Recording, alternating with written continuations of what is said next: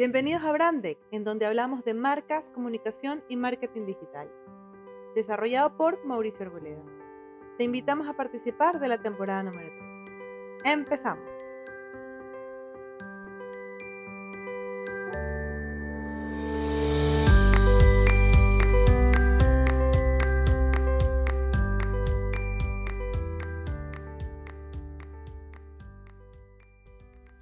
Bueno, eh, efectivamente ha causado bastante impacto debido a que todo lo que es nuevo para nosotros pues nos da temor, ¿no? Pero yo creo que este es el principio de lo que se podría ir eh, creyendo o, trabajando a lo que más adelante va a ser todo lo que tenga que ver con la robótica y, los avances del, del mismo, ¿no? Nosotros durante muchísimo tiempo hemos estado alimentando a esta gran base de datos, que es básicamente lo que es, eh, que muchos lo conocían como Big Data. Entonces lo que han hecho los ingenieros dedicados a, la información, pues a transformar esa, esa data y colocarla en, en, espacios en los cuales las personas puedan irlo alimentando aún más, pues, ¿no? Yo creo que no deberíamos tener miedo, mm, podríamos estar preocupados, sí, porque obviamente todo está cambiando y, es, es, difícil no para todos aceptar el cambio, pero es algo que nos, nos va a ayudar más adelante, pues, ¿no? Claro que sí, por supuesto. Pero a ver, ¿la inteligencia artificial es una tecnología complicada de entender? Eh, no, no, no es tan, no es tan difícil.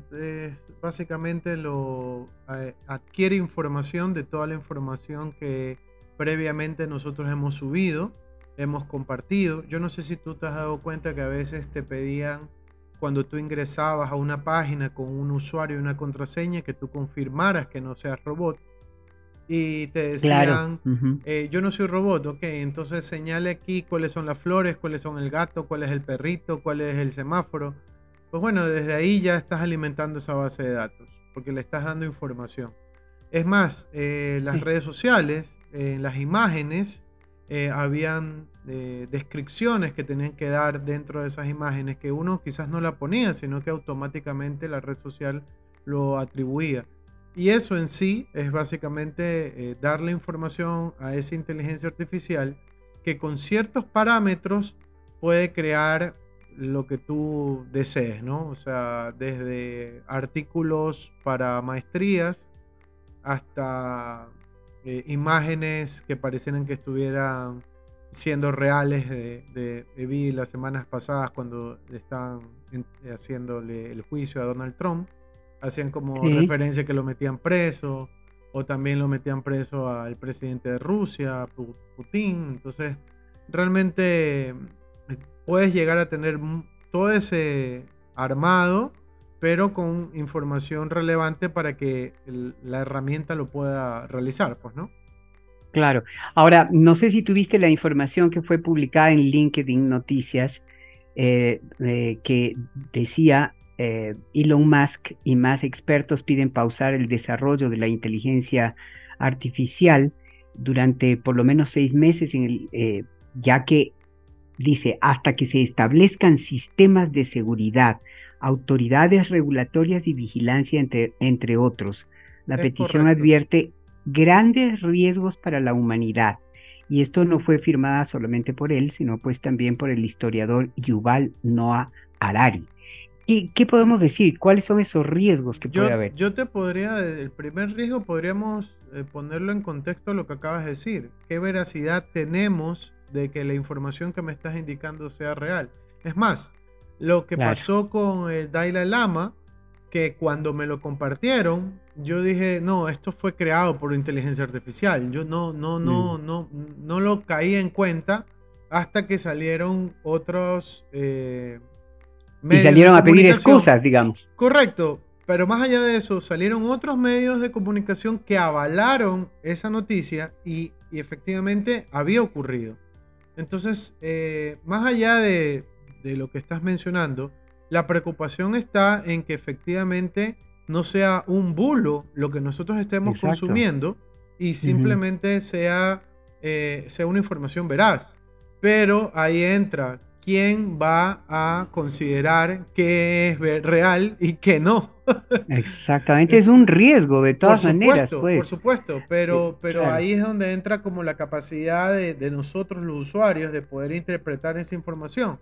Pero ahora es, es, tan, somos tan volátiles con tanta información que pasa día a día que muchas veces creemos todo lo que nos comparten. Yo me acuerdo, y, no es por, no, quiero ofender a nadie, ni, ni mucho menos, pero me acuerdo que mi mamá le encantaba compartir esos memes o esas historias de que no habían pasado, sino que ella estaba dentro de, esa, eh, de ese grupo de WhatsApp que le compartían y ella lo, lo reenviaba, omitía. Entonces, no tenían un filtro como para decir, sí, efectivamente esto está pasando. Eh, pero efectivamente es necesario tener algún tipo de regulación. Yo creo que a lo que avance eh, en, el tiempo van a surgir estos eh, de, espero, ministerios, departamentos, que el Estado debería estar encargado para poder filtrar un poco ese tipo de información. Pero realmente eh, aquí, en esta parte de la región, yo creo que es muy difícil debido a que recién, por ejemplo, Chile, sé que ellos tienen derechos digitales ya formados bajo una ley y tienen eh, composiciones para poder activar o, actuar ante estas situaciones. Pero el resto de los países tendría que trabajar leyes. Claro, muy difícil. Tendríamos que trabajar leyes basadas en ello. Mauricio, será muy complicado crear ese marco regulatorio para este tipo de información o para este tipo de tecnología que definitivamente pues estamos absolutamente inmersos en ella. ¿Quién nos regula? ¿Quién nos cuida frente a eso? Correcto. Yo creo, yo creo, y eso me, puedo anticipar, pero yo creo que es necesario que exista ya en cada estado un departamento de seguridad digital o, de seguridad eh, nacional dentro y, que exista este departamento de, de, la parte digital, porque realmente es algo, es bastante complejo y es muy difícil de poderlo controlar porque la información es es inmediata, o sea, es tan rápido esto que, que se esparce sumamente...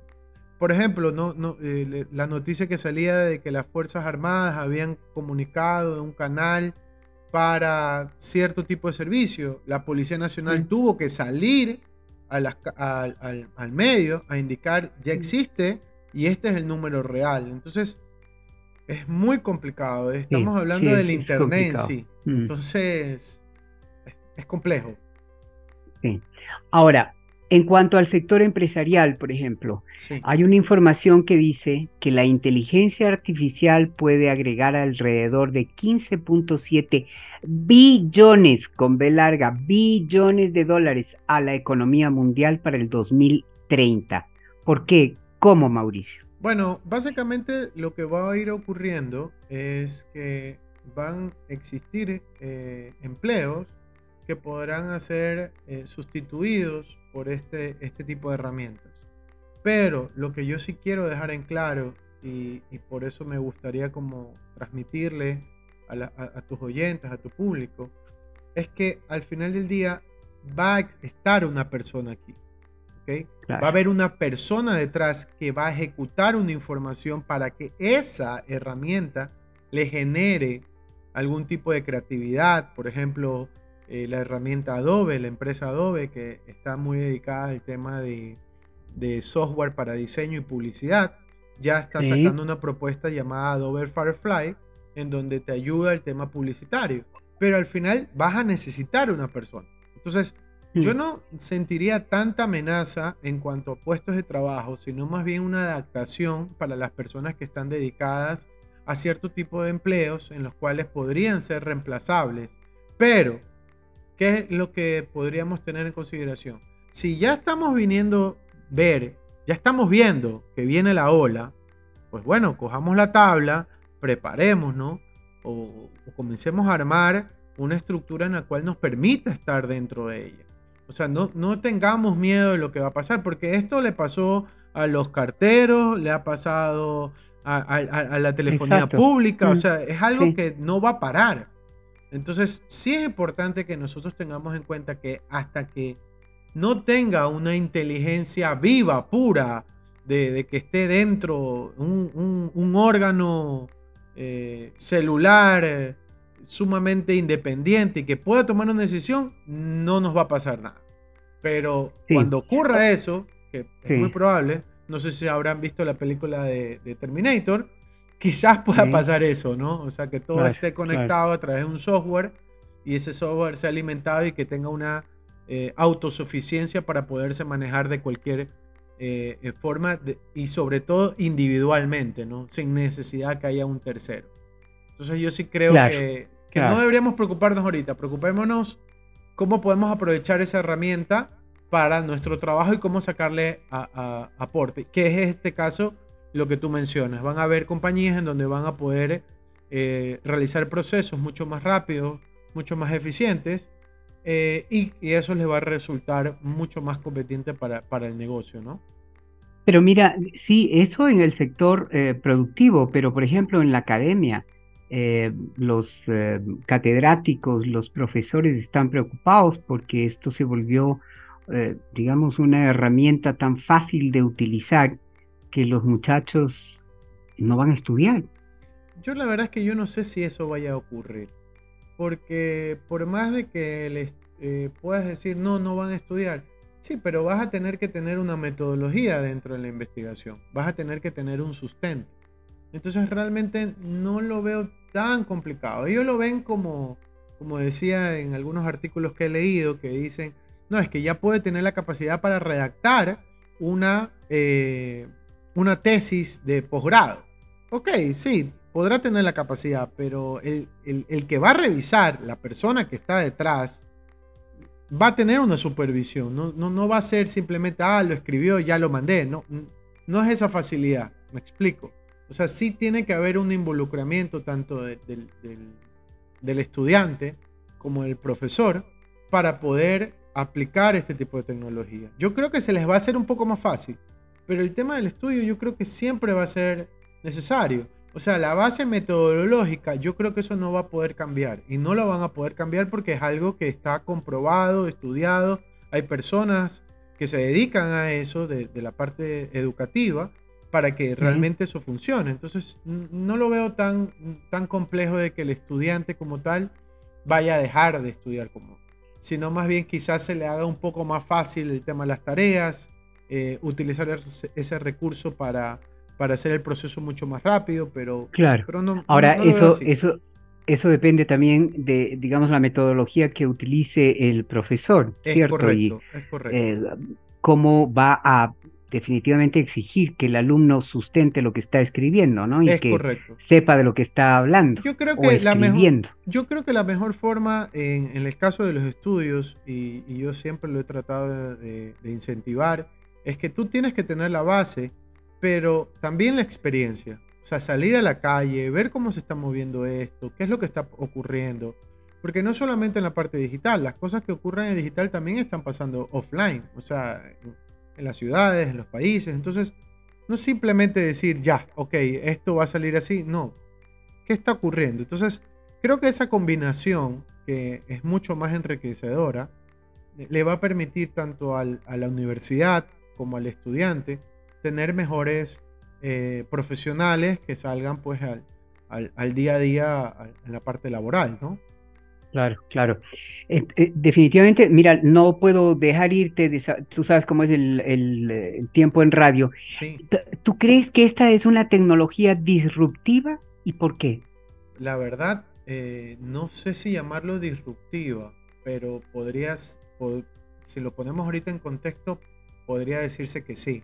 ¿Por qué? Porque realmente ha roto todos los parámetros en los cuales podríamos nosotros considerar la creación o generación de un contenido, de cualquier tipo de contenido, porque hay herramientas para hacer hasta voces. Entonces tú eh, eh, automáticamente el graba y aparece esta voz X de cualquier X persona porque ha sido tomada de este mismo herramienta. Entonces se podría decir, ahorita conversándolo muy a breve rasgo, podría ser, sí, efectivamente disruptiva, pero eh, que va a tener esos bemoles, esas diferencias que necesita que, funcione a través de un usuario que esté dándole los inputs necesarios para que genere ese contenido, ¿no? El que sea, imagen, video, lo que tú quieras, ¿no? Audio, lo que quieras. No hay que tenerle temor entonces a esta... Ahorita no. Y, realmente, Jimena, yo te felicito porque estás tocando temas eh, neurálgicos. esto está pasando ahorita y, y, creo y hay que, hablar de eso, ¿no? hay que estar muy informados sobre el tema, sí. Es correcto. Mauricio, un abrazo grandísimo, muchas gracias. Volveré a molestarte porque estos son temas para largo, ¿no? Seguro que sí, Jimena. A ti muchísimas gracias y como siempre le digo a todos tus oyentes, nunca dejen de innovar. Nos vemos.